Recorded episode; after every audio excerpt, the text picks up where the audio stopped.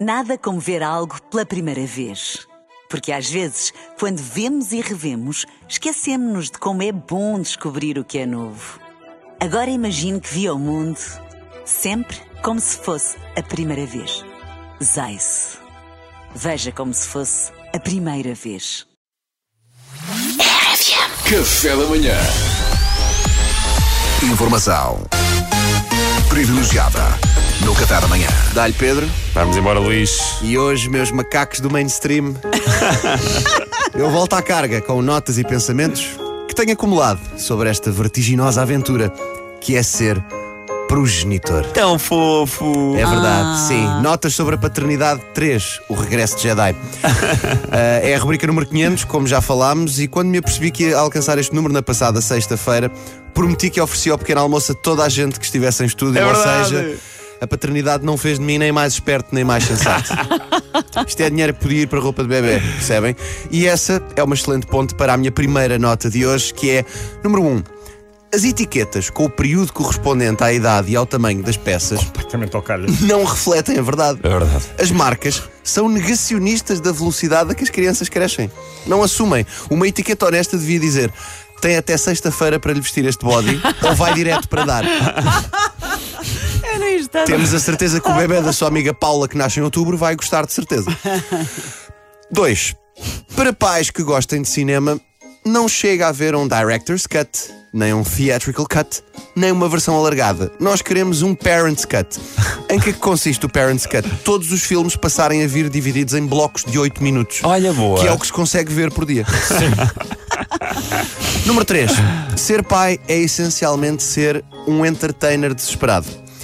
Eu já dei por mim numa luta titânica para tentar distrair enquanto lhe dava papa e comecei a gesticular com o indicador a dizer: Este é o senhor dedo do papá. Come. Por favor, filme Pá, faz um espetáculo com isso, pelo amor de Deus. Este é o senhor dedo do papá. Come.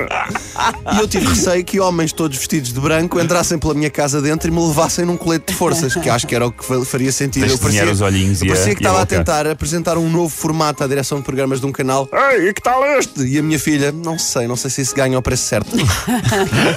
Número 4. Eu e a minha filha partilhámos um momento terno muito especial que eu gostaria de partilhar com vocês aqui em Oh, estúdio e com conta. todos os nossos ouvintes que estão no carro e onde quer que estejam a ouvir RFM. A minha filha estava sentada na sua cadeira de refeição e tinha um brinquedo dela na mão. Ela pegava no brinquedo, atirava para o chão e chorava por aquilo estar no chão.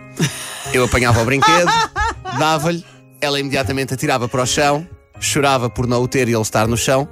Eu apanhava o brinquedo, dava-lhe, ela imediatamente atirava para o chão É, isto vai durar quanto tempo? e chorava por ele estar no chão. Eu apanhava o brinquedo e ela, É. não satisfeita, pegava no brinquedo, atirava para o chão e chorava por aquilo estar no Pois. chão. E depois de repetirmos este processo 14 vezes, contei eu, creio estar em condições de afirmar que pelo menos um de nós tem uma dissonância cognitiva. És tu? Se não, eventualmente os dois, mas acho que o mais provável é sim o papá. Papá tem um atraso, filha, para estar a continuar com isto. Ela estava triste porque o pai é Tu- mau, é mau guarda-redes. Tu compreendes agora o papá continuar a cair nisto e continuar a apanhar a porcaria do brinquedo. Sou eu, de facto, que não estou bem aqui. Número 5, e despeço-me com esta. Quero informar todos os pais homens, este comunicado é para vocês e vão ter de ser fortes. A mãe registou a patente do cansaço. Vocês não têm direito. É exclusivo. Ui, É exclusivo. um Se a dada altura um pai guerreiro se achar no direito de afirmar que está cansado, recomendo que não o faça na presença da mãe, porque ela pode acusá-lo de plágio. Ah, vão ter de ser fortes, é a vida. A mãe está sempre no topo do ranking ATP do cansaço. A mãe é Novak Djokovic e vocês são Flávio Coboli. E perguntam a vocês quem? Quem é Flávio Coboli? Exa- Lá está. exatamente, Pois. Lá está. exatamente. É o número 150 do ranking ATP. Esse é quem vocês, pais homens, são no ranking ATP do cansaço, meus amigos. Ninguém. Arregassem as mangas e trabalhem.